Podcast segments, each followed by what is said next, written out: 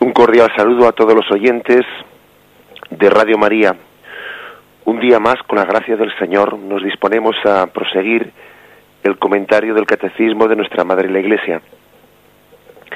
Dentro del capítulo de, del credo referente a la Iglesia, deseamos comentar hoy los puntos 853 al 856. Son cuatro puntos con los que completamos el apartado La misión, exigencia de la catolicidad de la Iglesia. Bien, pedimos disculpas de entrada por esta voz que, como los oyentes podrán percibir, pues no está en su, en, vamos, dentro como tenía que estar, y, pero como sé que estos oyentes son pacientes, ¿no? Y misericordiosos, pues sé que sabrán soportar también esa incomodidad de escuchar una voz, pues un tanto cascada, como se dice. Dice el punto 853. Pero en su peregrinación, la Iglesia experimenta también hasta qué punto distan entre sí el mensaje que ella proclama y la debilidad humana de aquellos a quienes se confía el Evangelio. Solo avanzando por el camino de la conversión y la renovación y por el estrecho sendero de Dios, es como el pueblo de Dios puede extender el reino de Cristo. En efecto, como Cristo realizó la obra de la redención en la persecución, también la Iglesia está llamada a seguir el mismo camino para comunicar a los hombres los frutos de la salvación. Bien, un punto, un punto yo diría sencillo pero profundo, porque por una parte proclama pues la distancia tan grande que hay, ¿no? La desproporción tan grande que hay entre el mensaje que estamos llamados a proclamar, a proclamar y la debilidad humana de aquellos a los que se nos ha confiado esa tarea de la, de la predicación. Eso en la Sagrada Escritura está reflejado en muchos momentos, pero ¿a dónde iré? Pero ¿cómo, cómo me eliges a mí? Pero mira que soy débil, mira que no sé, no sé elegir palabras, no sé utilizar palabras, mira que no sé hablar, mira que soy cobarde, mira que soy... Y el Señor en repetidas ocasiones, especialmente en el contexto de la vocación de los profetas, pues dice una y otra vez, no digas no puedo, no digas no soy capaz, porque soy yo el que te he elegido. Pondré en tus labios las palabras adecuadas. No temas, no les tengas miedo, que si no yo te meteré miedo de ellos, dice incluso. Bien, está lleno pues el Antiguo Testamento de, de expresiones en las que los profetas cuando se sienten elegidos y se sienten enviados a una tarea que les supera, sienten la desproporción la desproporción entre las pocas cualidades, la desproporción entre la debilidad, la impotencia, la incapacidad y la inmensidad de la tarea, de la misión.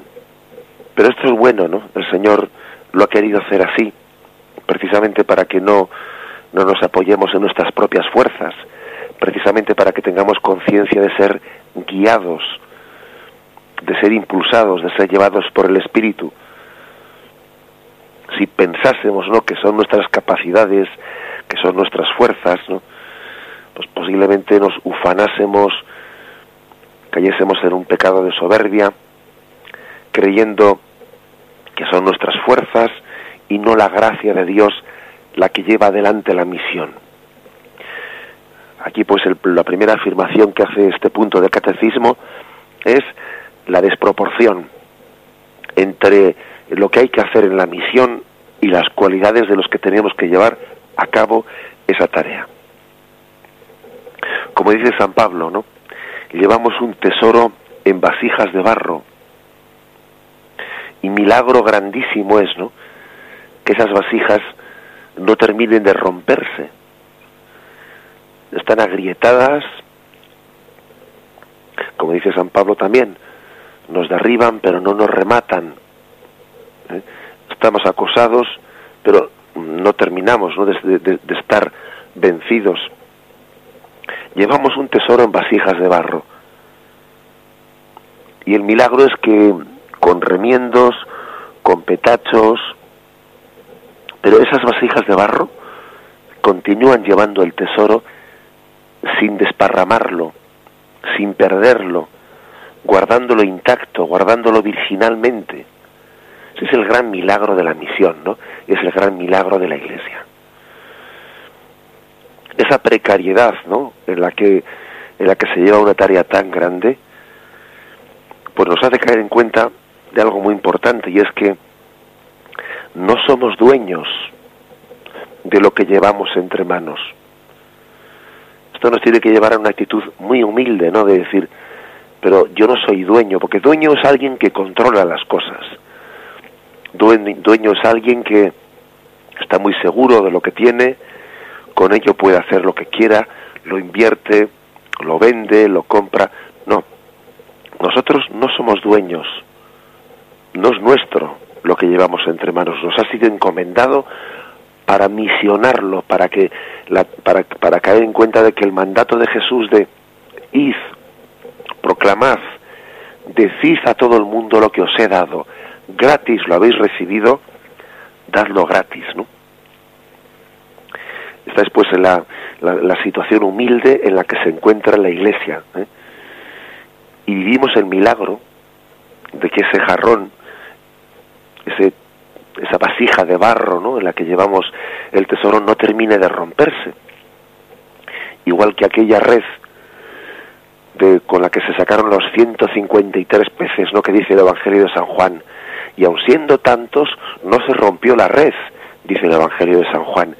Qué milagro fue aquel, ¿no? Que teniendo unas redes inconsistentes, unas redes que eran verdaderamente tejidas pues con materiales pobres, fueron capaces de hacer aquella pesca milagrosa sin que se rompiese esa red.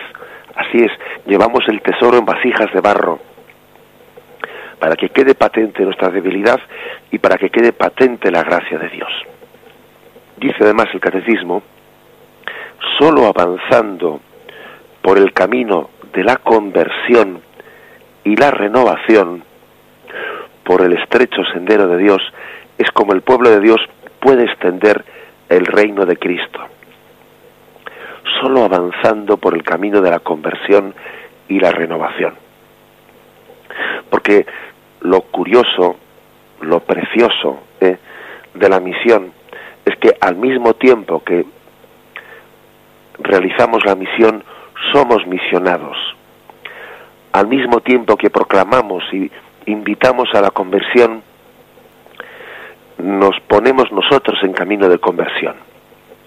Porque es verdad que a la Iglesia, a imagen de Cristo, se le ha concedido el ser pastor, el ejercer el pastoreo, especialmente hacia las, hacia las ovejas alejadas, ¿no? también a las de casa, por supuesto. Cristo, buen pastor, también la Iglesia tiene esa función de pastor. Pero hay una diferencia entre Cristo y la Iglesia. Y la diferencia es que Cristo es pastor, pero nosotros somos pastor y oveja al mismo tiempo. La diferencia es esta, y es muy importante esta diferencia. La Iglesia ejerce ese pastoreo, pero es pastor y oveja. El cristiano que está llamado a ser misionero es pastor y es oveja, y las dos funciones las cumple al mismo tiempo. Y será buen pastor en la medida en que sea buena oveja. Decía San Agustín, para vosotros soy pastor, con vosotros soy oveja. Y lo primero que se le tiene que pedir a, a, un pastor en la iglesia es que sea una buena oveja. ¿Cómo va a saber mandar si no sabe obedecer? Por ejemplo, un pastor. Si no sabe obedecer no puede mandar. ¿Cómo va a proclamar la conversión si él no está en camino de conversión, si él no se arrodilla, si él se cree por dueño de ese mensaje en vez de servidor de él? Esto es importantísimo, ¿no? Y quiero que los sacerdotes como el que os habla, pues hemos tenido en montones de ocasiones esa experiencia interior, ¿no? Esa experiencia, la experiencia de que no somos dueños de lo que estamos predicando, que muchas veces cuando estamos predicando un sacerdote se dice a sí mismo, ¿no? Según está hablando a los fieles que tiene puestos delante de él, está diciendo, Señor, y esto que les estoy diciendo a estos, recuérdamelo a mí mismo. Esto que has puesto en mis labios para que se lo diga a los demás, y me lo digo a mí el primero. Me lo digo a mí el primero porque debería estar yo también sentado en esa fila de ahí eh, y escucharlo, ¿no? Y, y uno se da cuenta que cuando un sacerdote, cuando un pastor predica, también cuando un seglar no ejerce esa función profética, cuando muchas veces predica, siente que se está autopredicando, o sea que el Señor le está poniendo unas palabras para que en primer lugar se las diga a sí mismo, recibiendo uno mismo lo que está predicando. A veces hasta puede tener una cierta vergüenza de decir, pero ¿cómo voy a predicar esto si yo soy el primero que, pues que debería de ponerlo en práctica y no lo hago? Pues sí, el Señor a veces nos humilla, permite nuestra humillación de darnos cuenta de que proponemos ideales de los que no somos dueños. Y como no somos dueños de esos ideales nos vamos nos, superan. Son para nosotros una tarea todavía en camino de ser cumplida. Como digo porque nosotros la iglesia no solo es pastor es también oveja.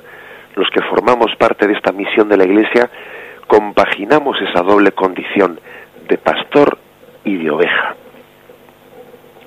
Así entendemos ¿no? este punto 853, que termina diciendo, en efecto, como Cristo realizó la obra de la redención en la persecución, también la Iglesia está llamada a seguir el mismo camino para comunicar a los hombres los frutos de la conversión.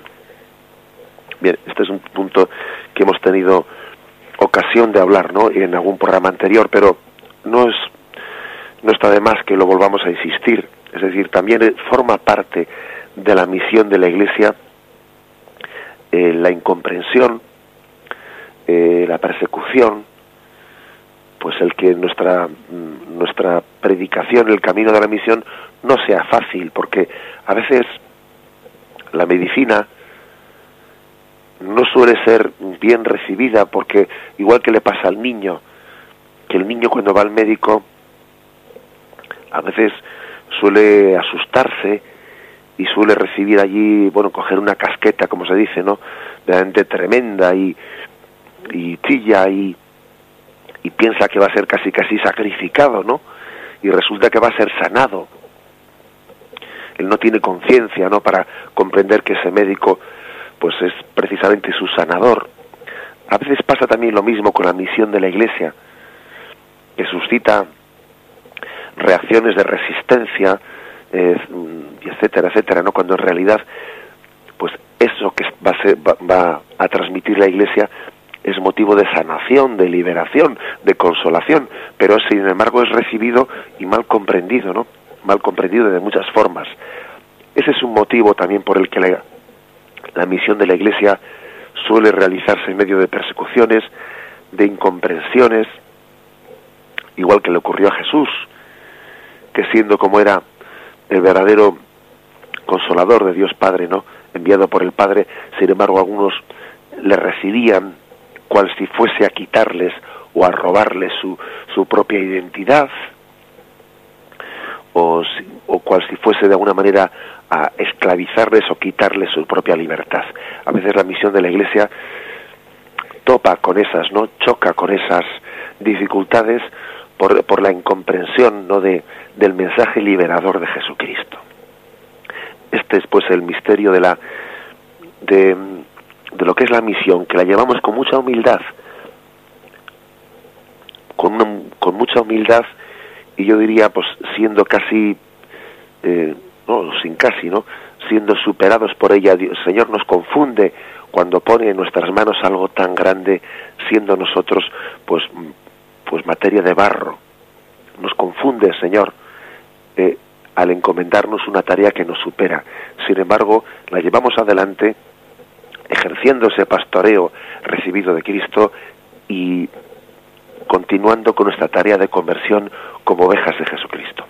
Lo meditamos y enseguida proseguiremos.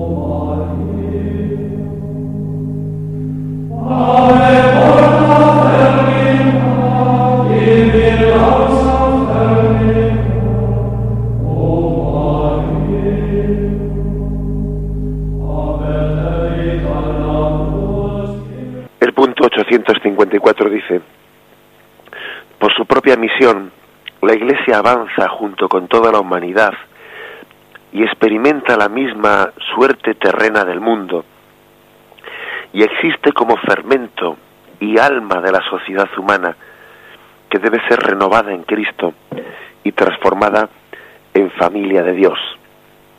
Dos expresiones preciosas, ¿no? Diciendo que la Iglesia avanza junto con la humanidad, experimenta su misma suerte,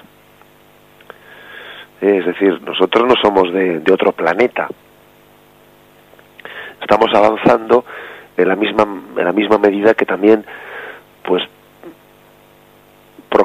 proponemos el mensaje de la salvación. Experimentamos la misma suerte, las mismas crisis.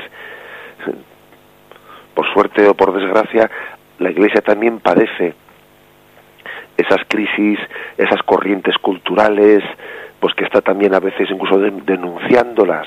¿eh? Si la Iglesia, por ejemplo, denuncia la tendencia a la secularización, la tendencia, pues también está padeciendo la, secularización, si es que como vivimos en este mundo, como caminamos en esta misma humanidad, eh, pues también nos contagiamos ¿eh? del ambiente del mundo, para bien y para mal, con tendencias positivas y tendencias negativas. La Iglesia no es de otro planeta. Sí, es verdad que es el cuerpo de Cristo, por supuesto. Sí, pero camina como pueblo de Dios en medio de, este, de esta cultura y esta sociedad. Y, y, eso supone pues que estamos con muchos condicionamientos culturales y sociales e históricos, ¿no? Experimenta la misma suerte. Bien. Y dice que al mismo tiempo sin embargo, ¿no? Sin embargo, y estamos en lo de siempre, en que llevamos un tesoro en vasijas de barro, estamos llamados a ser fermento y alma de la sociedad. Qué hermoso es esto. ¿eh? Estamos llamados a ser fermento y alma de la sociedad. Es decir, en la medida en que llevamos a Cristo en nuestro interior, ese Cristo es capaz de, capaz de transformarlo todo Cristo es capaz de transformar este mundo dividido en familia de Dios. La Iglesia tiene esa, esa vocación de transformar a una, a una humanidad dividida, llena de tendencias más bien un poco discordantes, una humanidad que tiende un poco a, a la disgregación, pues la Iglesia es aquella que tiene la vocación de ser fermento para que la humanidad sea familia de Dios. Si el mundo tiene una tendencia a disgregarse, a enfrentarse, a contraponerse, bueno, pues lo propio de, de la Iglesia es ofrecerles un Cristo que les hermana, que confluye, que aúna, que, que unifica, ¿no? Este es el Cristo transformador. La Iglesia, pues, es el alma de la sociedad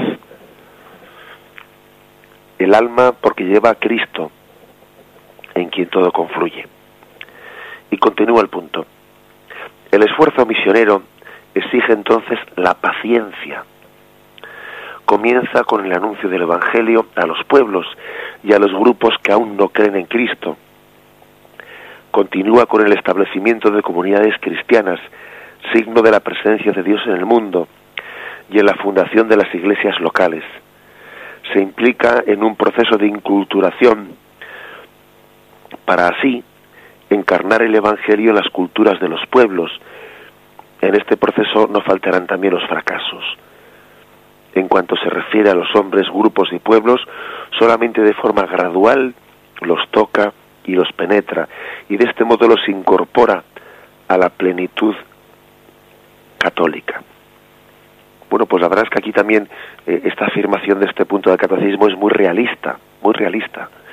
Dice, ojo, no busquemos éxitos de esos eh, así, pues instantáneos, ¿no? No busquemos frutos inmediatos. Es propio de la misión tener mucha paciencia, dice aquí, mucha paciencia. Que Dios no ha querido ser instantáneo, Dios siendo todopoderoso, bueno, pues Él podría haber utilizado ese, ese ser todopoderoso de Dios para hacer las cosas instantáneamente, pero fijaros bien que es un atributo que Dios no ha querido utilizar, o rarísimas veces, ¿no? Dios no quiere ser instantáneo, no, sino porque se adapta a nosotros a esa necesidad de gradualidad que tenemos, ¿no? A esa pedagogía de que de que nos cuesta, ¿no? Tenemos un tiempo, bueno, estamos sometidos a la ley del tiempo y el espacio y necesitamos tiempo para purificarnos y necesitamos tiempo para ver las cosas para que pues precisamente para que seamos nosotros las que veamos no y no Dios las que no, nos las meta sin haberlas entendido no sin haber sido nuestras. Para que las cosas sean nuestras al mismo tiempo que un don de Dios se necesita un tiempo de purificación de adaptación. Dios es un gran pedagogo y por eso tiene paciencia. No se puede ser un, un buen pedagogo, ¿no? Si no se tiene paciencia, porque Dios se adapta a, nuestro ritmo de, de comprensión. Y entonces por eso Dios nos pide paciencia en la misión. Ten paciencia, porque yo también la tuve. Acuérdate de aquel árbol, ¿no?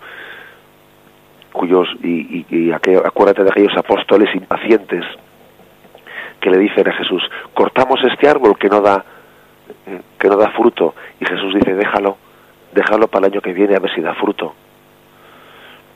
Acordémonos de aquellos de aquel pasaje también evangélico cuando Jesús no es recibido y le dicen, Señor, pedimos al cielo que mande que mande llover lluvia de fuego y acabe con estos que no han querido acogernos. Y Jesús dice, no sabéis de qué espíritu sois, dejadlos. Jesús tiene paciencia y nos pide paciencia también eh, en la hora de la misión. Y nos dice, y habrá retrocesos, habrá retrocesos en la misión.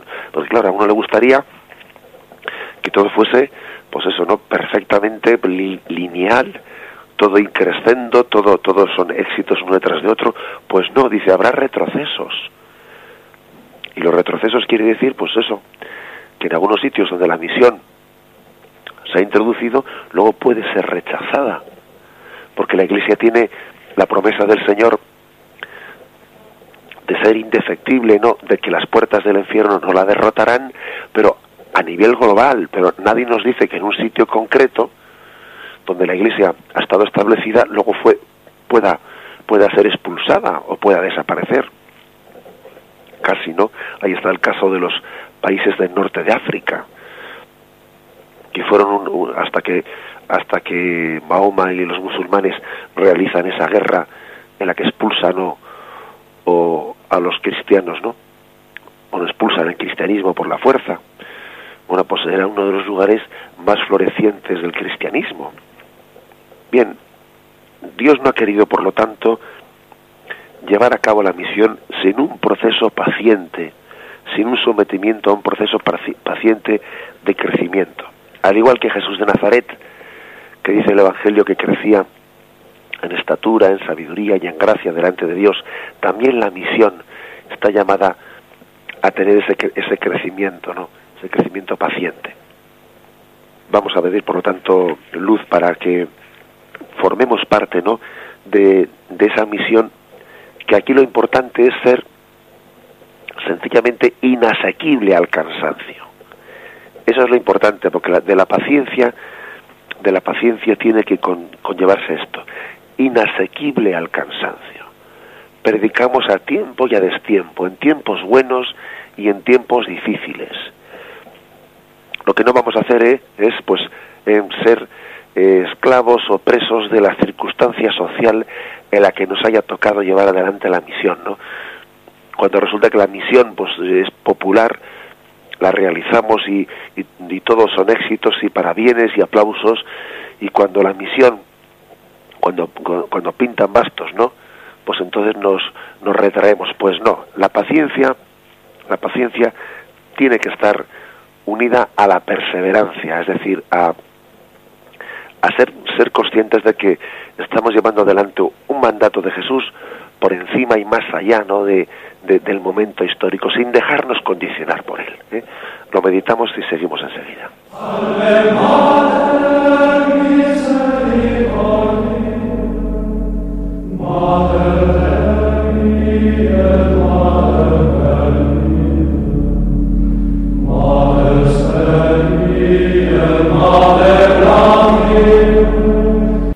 Punto 855.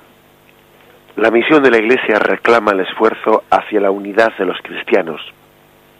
En efecto, las divisiones entre los cristianos son un obstáculo para que la Iglesia lleve a cabo la plenitud de la catolicidad, que es propia en aquellos hijos que, incorporados a ella ciertamente por el bautismo, están sin embargo separados de su plena comunión. Incluso se hace más difícil para la propia Iglesia expresar la plenitud de la catolicidad bajo todos los aspectos en la realidad misma de la vida. Bueno, aquí hace, es un punto, el 855, que hace referencia a las dificultades que supone para la misión de la Iglesia, pues la, la falta de la unidad plena ¿no? entre las iglesias cristianas. Pues tenemos que imaginarnos, ¿no? Uno tiene que hacer un esfuerzo de imaginación y se puede dar cuenta de que cuando la Iglesia va a misionar a muchos territorios, pues tiene que ser un obstáculo muy grande esa falta de unidad. Nos podemos imaginar que a los que están siendo misionados o evangelizados, pues dirán, bueno, pues esto, que se pongan de acuerdo ellos, ¿no? Que se pongan de acuerdo, aquí me viene un pastor protestante, luego me viene un misionero católico, me viene un, un anglicano, todos me hablan de Jesucristo, pero yo veo que entre ellos están divididos, bueno, pues eso no ayuda nada a hacer creíble ¿eh? el mensaje que está siendo transmitido. Ciertamente hay que decir pues que eso es un obstáculo para la misión, es una dificultad, ¿eh? una dificultad añadida. De ahí que desde la misma misión de la Iglesia, pues todavía eh, sentimos más necesidad pues para llevar a cabo la tarea del ecumenismo, de la unión entre las iglesias. No solamente porque se divide en fuerzas, que es verdad que se divide en fuerzas, cada uno por su lado, ¿no? Sino porque es que eso nos quita credibilidad y dificulta ¿eh? la la admisión, ¿no? La recepción del mensaje de Cristo que está siendo predicado. Es más, incluso podemos decir que fomenta una eh, pues una tentación relativista lo fomenta porque dice va pues si si total este dice esto el otro dice el otro pues, pues si en el fondo pues uno tiene tentación de decir va si todo debe ser parecido todo debe ser igual o sea fomenta una tentación relativista ¿eh? dificulta también la recepción de la misión nos podemos imaginar ¿no? que la falta de unidad entre las iglesias es un obstáculo serio para la misión de aquí tenemos todavía que sacar más fuerzas, más convicción de la necesaria unión entre, entre las iglesias, la importancia del camino pues ecuménico. Pero dicho esto, dicho esto que es clave, ¿no? De, esa es la esencia de lo que afirma este punto 855, también hay que seguir añadiendo que a pesar de que sea pues una dificultad, ¿no? que hay que superar, bueno, pues que no por ello tenemos que amedrentarnos, que tenemos que seguir, ¿eh? tenemos que seguir con lo que hay, ¿no? Con esta imperfección. Tenemos que seguir evangelizando y llevando adelante la tarea de la misión. Los oyentes, imagino, que a la medida en que han seguido pues noticias eh, y especialmente noticias de las agencias religiosas, etcétera, habrán conocido, por ejemplo, las dificultades que, que tienen los misioneros católicos que están en Rusia especialmente y en otros lugares pues de mayoría ortodoxa, ¿no? Donde Juan Pablo II el 11 de febrero, día de la Virgen de Lourdes, 11 de febrero del año 2002, él allí pues eh, abrió por primera vez o proclamó unas administraciones apostólicas que se convirtieron en diócesis, ¿eh? se convirtieron en diócesis católicas en aquel territorio ruso y, eso fue pues mal entendido y hubo quien eh, dijo que eso era meterse en territorio canónico de, de los ortodoxos, que eso era hacer proselitismo, etcétera, etcétera, ¿no? Y, y, bueno, pues son, son episodios tristes, ¿no? Pero no por eso. Nosotros no podemos decir, bueno, para no tener fricciones nos quedamos en casa y no vamos a ir, no, porque para empezar hay que entender que en esos territorios pues hay muchísimos católicos que incluso fueron deportados allí a la fuerza desde Polonia, desde Bielorrusia, desde Ucrania, desde Lituania, desde Letonia, y, viven en los territorios de la actual Federación Rusa y tienen derecho a tener un obispo católico. Y por otra parte no entendemos muy bien por qué se tiene que levantar la voz contra la Iglesia Católica por poner allí un obispo, un obispo católico, cuando a nosotros a nadie nos parece mal que en estos territorios pues de Occidente pues también ellos puedan tener unos patriarcos ortodoxos y nos parece fenomenal, ¿no? Pues que en Berlín, en Bruselas o en Viena exista un patriarca, un obispo, un patriarca ortodoxo y nos parece bien. O sea, es decir, a veces surgen conflictos de este estilo, ¿no? Y nosotros, con humildad, sin provocar, pero tenemos que seguir adelante, ¿no? Con, con esa tarea de la misión, porque es que, entre, entre, entre otras cosas, ¿quiénes somos nosotros para negarle a alguien que, esté buscando la plena comunión con Roma? ¿Quiénes somos nosotros para decirle, mira, es que no vamos a ir allí para no buscarnos problemas? No, somos, no quienes para ello, ¿no? Y por eso, aunque sea medio de conflictos, llevamos adelante eh, esa tarea, esa tarea de misión. Bien, damos un paso más y comentamos el punto 856, que es el punto con el que queremos eh, concluir hoy esta exposición. Dice así, la tarea misionera implica un diálogo respetuoso con los que todavía no aceptan el Evangelio. Los creyentes pueden sacar provecho para sí mismos de ese diálogo, aprendiendo a conocer mejor cuánto de verdad y de gracia se encontraba ya en las entre las naciones como por una casi secreta presencia de Dios. Y si ellos anuncian la, buena nueva a los que la desconocen, es para consolidar, completar, elevar la verdad y el bien que Dios ha repartido entre los hombres y los pueblos, y para purificarlos del error y del mal, para gloria de Dios, confusión del diablo y felicidad del hombre. Qué punto tan denso y tan rico este. ¿eh? Habla de cuál es la actitud con la que tenemos que llevar adelante no pues la tarea de la misión. Y habla de un diálogo respetuoso. Un diálogo respetuoso con aquellos a los que se va a llevar la tarea de la misión. Diálogo respetuoso quiere decir pues no ir a humillar ¿eh? no tener una actitud eh, prepotente porque la actitud prepotente es propia de aquel pues que piensa que incluso se piensa que su cultura es superior a la otra, su cultura es superior, y entonces casi pues va como de alguna manera podría ocurrir, ¿no? Podría ocurrir que uno llegue, llegue allí y en vez de anunciar únicamente a Cristo, esté como llevando la cultura occidental a las misiones. Nosotros no tenemos por qué llevar la cultura occidental a las misiones. Lo que tenemos que llevar es a, Jesucristo porque la cultura occidental, para empezar, no es que sea muy cristiana.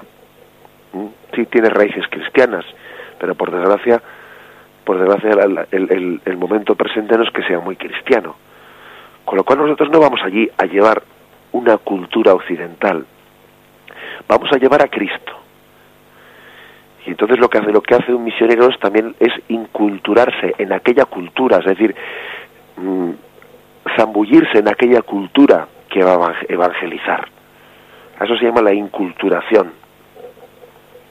Y con humildad, siendo consciente de que hay muchas cosas positivas ¿no? y hermosas que tiene que valorar y ver cómo en esa cultura que va a evangelizar, dice, dice este punto del catecismo, que había como una presencia secreta de Dios, que Dios también estaba trabajando en esa cultura antes de que Él llegase, que la presencia de Dios no comienza con la llegada del misionero, sino que Dios ocultamente allí ya había ido sembrando ¿no? valores evangélicos, valores que, bueno, que aunque fuesen, eh, estuviesen todavía mezclados de, de muchos errores, ¿no? Pero que Dios ya estaba allí presente. Y eso supone una actitud humilde y de respeto, de no humillar, de no ser prepotente, de no despreciar, de inculturarse, no de meterse en esa, en esa cultura. Uno entiende como estilo, ¿no? Como estilo de, de la misión en Primera Corintios, eh, capítulo 9, versículo 12, aquella expresión de, de Pablo. Me he hecho débil con los débiles me hago todo a todos para ganar a algunos.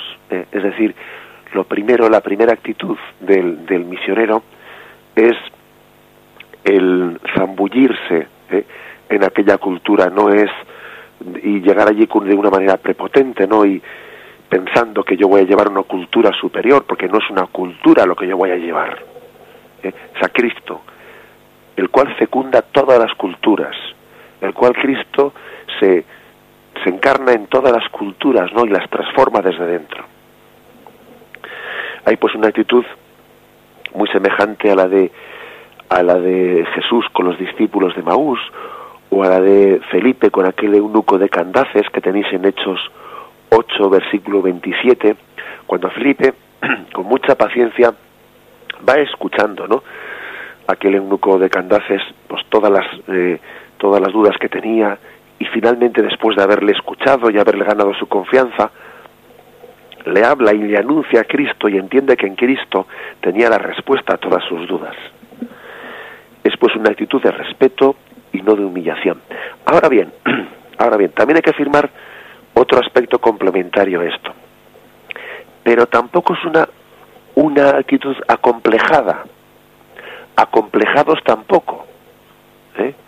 Porque si la sal se vuelve sosa, ¿con qué la salarán? Y si el candil se, se esconde debajo, pues, pues, pues ¿para qué sirve? El candil está hecho para ponerlo encima del candelero, para que dé luz. También a veces ocurre, hoy en día, pues que mm, más que una actitud respetuosa, etcétera, pues se puede caer en el punto contrario, ¿eh? que es en el de un cierto complejo, un cierto complejo a veces se escucha diciendo, bueno, yo, yo a misionar, yo no voy a enseñar nada, yo únicamente voy a acompañar a la gente allí, pero yo no voy a transmitirles nada. Hombre, pues eso, eso yo creo que es bastante contradictorio con el mensaje de Jesús, ¿no? De ir y proclamar el Evangelio. No podemos caer, no podemos confundir respeto con actitud acomplejada. Porque también este punto del catecismo ha dicho pues cómo, aparte de consolidar y todo lo positivo que en aquellas culturas, ¿no? Dios ha ido sembrando de una manera oculta, también dice después que hay que purificar los errores y el mal, porque en toda cultura, también en la occidental, ojo, ¿eh? En toda cultura, eh, Satanás ha ido sembrando cizaña y ha ido sembrando valores que son contrarios al Evangelio y el misionero tiene que consolidar, completar y elevar todo lo positivo y tiene que purificar, denunciar también eh, los errores, ¿no? Que, hacen que la dignidad del hombre sea, sea de alguna manera atacada. Dicho de otra forma, el misionero tiene que tener una actitud que tiene que estar, huir de la prepotencia y huir también de los complejos, ¿eh? de los complejos. mm, son dos, dos peligros ¿eh? y quizás en nuestro momento actual, ¿no? El segundo, el, el, peligro del, del complejo, pues sea un peligro todavía más reciente, más actual, que nos está acosando más en este momento. ¿eh? Cuando a veces se confunde inculturación, ¿eh? pues se confunde casi con pues con disolverse, ¿no? Con que uno a veces piensa que, que, ir, a, que ir a misiones es ir a acompañar, a estar allí, a estar allí, pero casi no atreviéndose a hablar de Jesucristo, casi no atreviéndose a proponer su persona, ¿eh? casi diciendo, bueno, pues que vean únicamente el ejemplo de lo que hacemos, pero decir no vamos a decir nada, ¿no? Bueno, pues eso es una actitud acomplejada que salvo circunstancias pues muy especiales, como puede ocurrir a veces en lugares en los que no se permite hablar de Cristo, ¿eh? pues lo lógico es que también la, misión no solo esté hecho mediante obras, ¿eh? Sino salvadas circunstancias especiales, como he dicho, también la proclamación de la palabra debe de formar parte de la misión de la Iglesia. Bien, pues dicho esto, eh, hemos dado por completados los cuatro puntos del catecismo del 500, del 853 al 856 y ahora vamos a dar paso a la intervención de los oyentes. Podéis hacerlo llamando al teléfono 917 107 700 917 107 700 bien sea para formular vuestras preguntas o hacer vuestras aportaciones.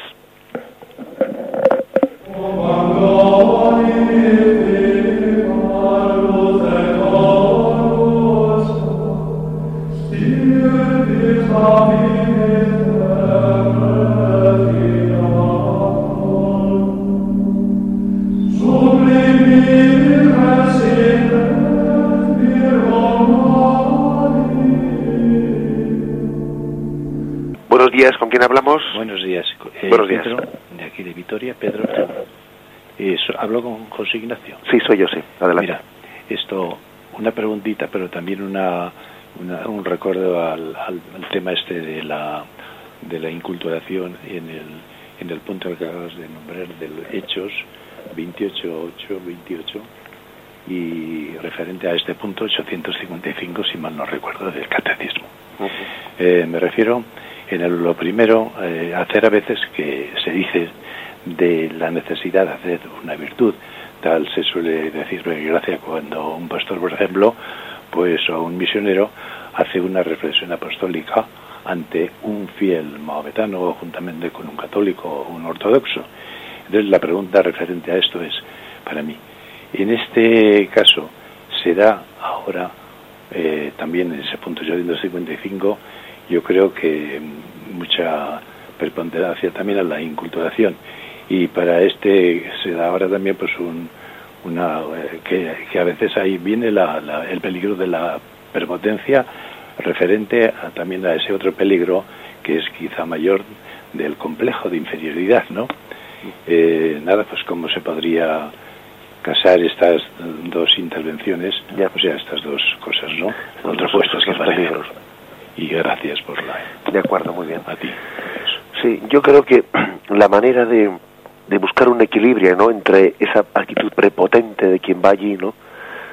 O esa actitud acomplejada, yo creo que ese justo equilibrio entre esas dos cosas, pues se da en la medida en que uno sabe que el tesoro es Jesucristo.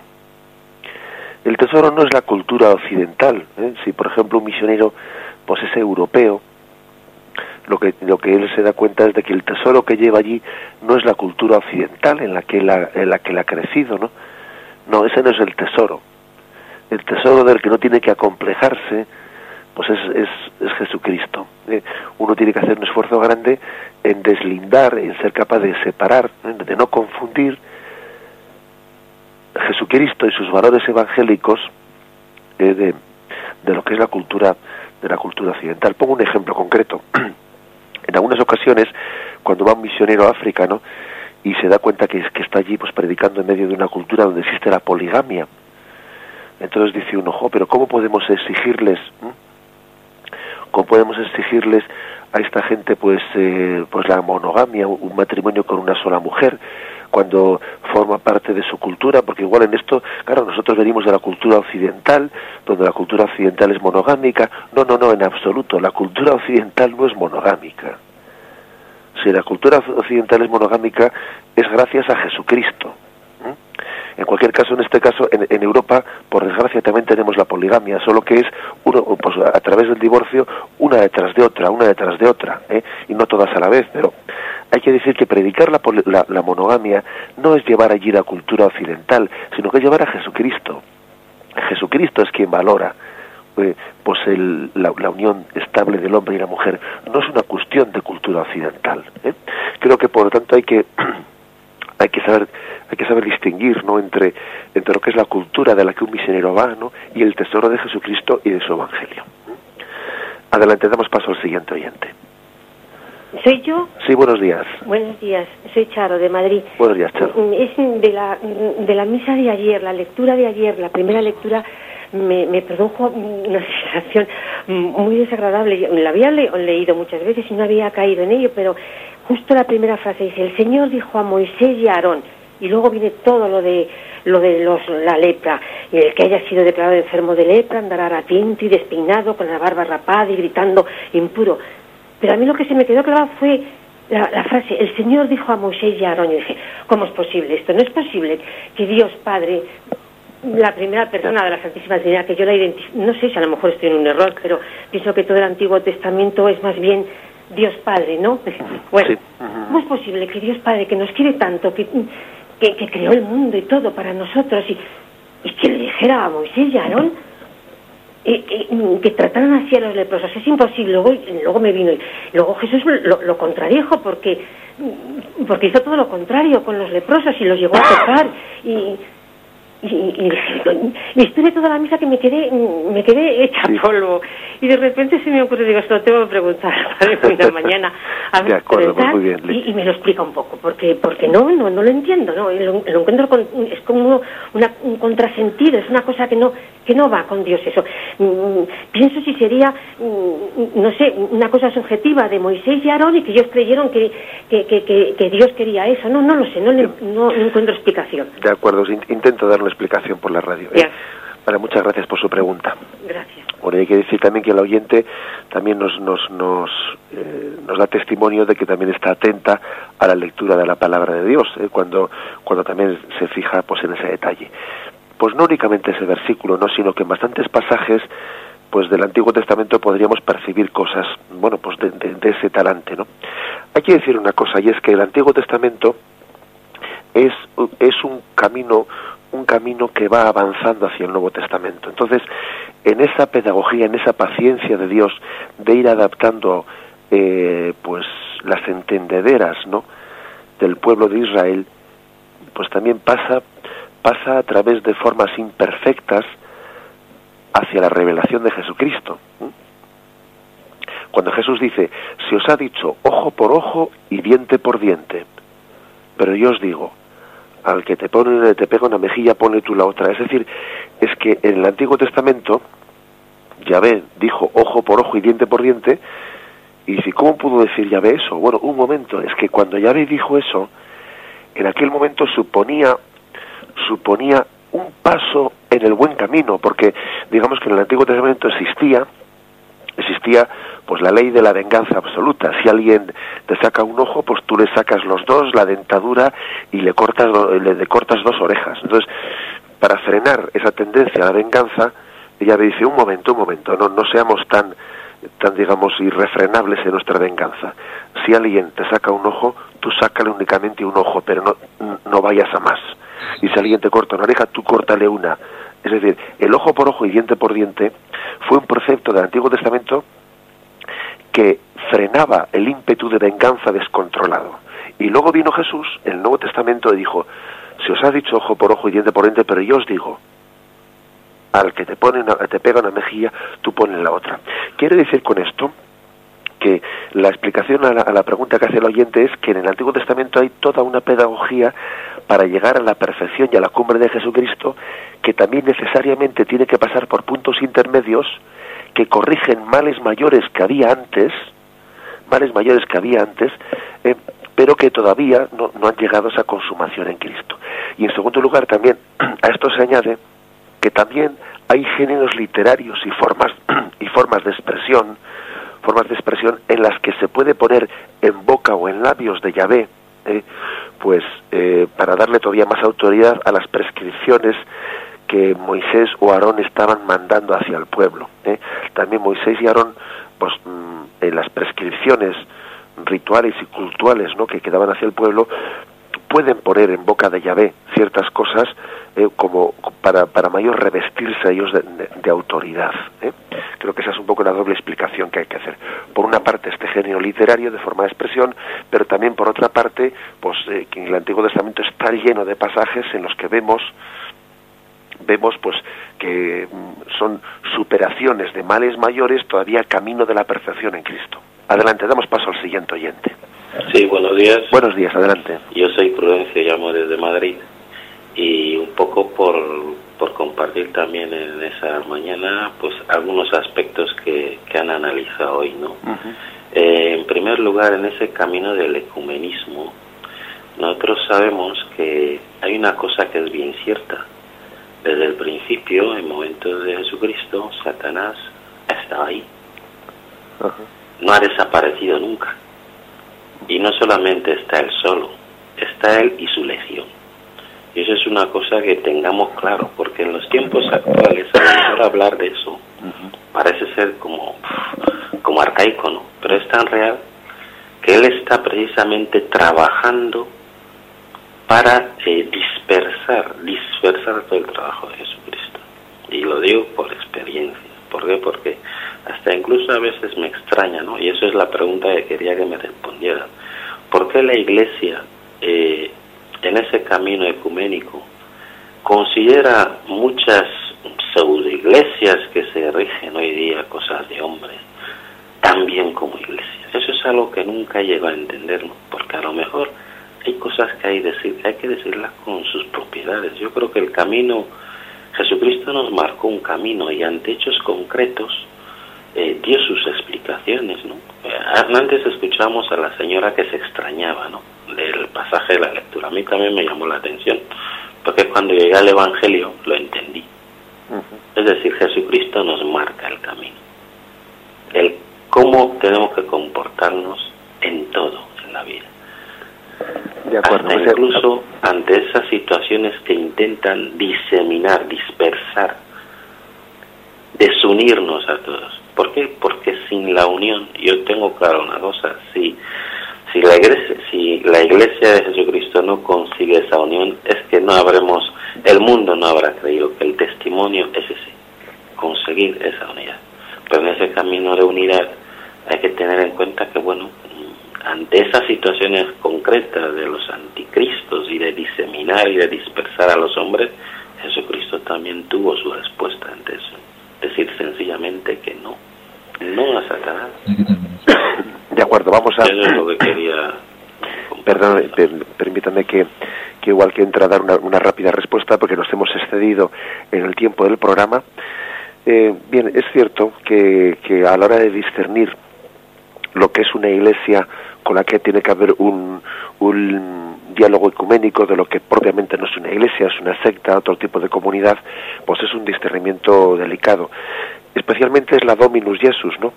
un documento de, las, de reciente, ¿no? Pues de, del magisterio eclesial que, la que habló y puso y puso el acento diciendo que no se puede considerar como iglesias a muchas congregaciones y, y fue motivo de escándalo el que se dijese aquello fue el cardenal Ratzinger entonces el que el que llevó adelante ese, ese documento y fue motivo de escándalo que se dijese no toda congregación cristiana es iglesia ¿eh? porque hay otras, mm, bueno, pues porque pueden tener otro tipo de características.